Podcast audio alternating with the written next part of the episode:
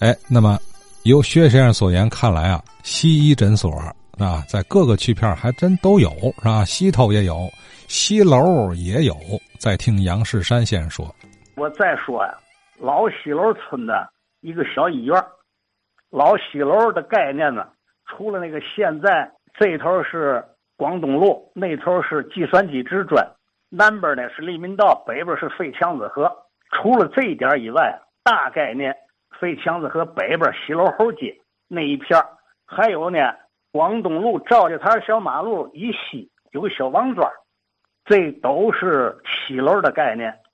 据说那个时候啊，这几个地方是一个西楼村公所所管辖，所以我就提到了小王庄。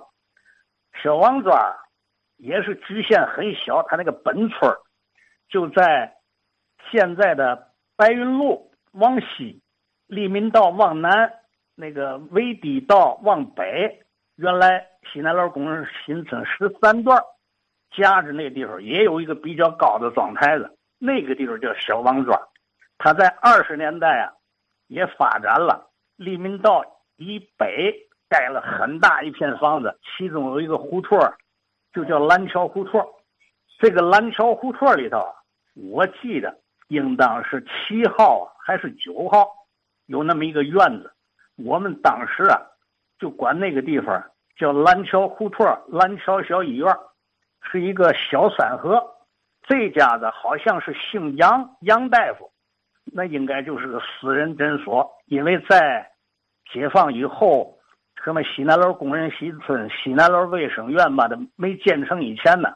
你像我们西楼这点地方住的人，学堂路这点地方，买药往往就上东楼天一堂，有点头疼脑热小毛病，哎，多数的就靠偏方。我们那门口上有钱大爷，还有一个刘二奶奶，那前有一种毛病叫消化不良，是干嘛？发鸡。说你这小孩打生食盖什么吐奶瓣子，不好吃东西，或者是发烧头热。看看是不是有鸡了？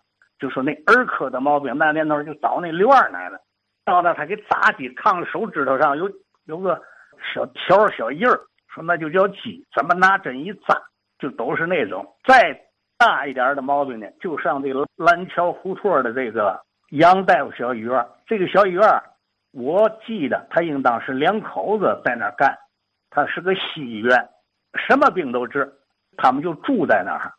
这我很小的时候在那里头看过一回病，怎么回事呢？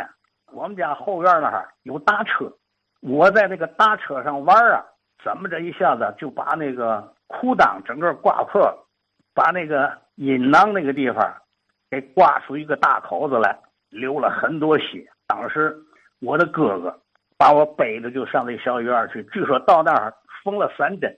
一般的小医院能应出这种毛病的。还算是比较高端的，这个小医院，大约到公私合营的时候，听说就合到荣安道，有一个叫联合诊所的那么一个地方，就是合营到那儿去了。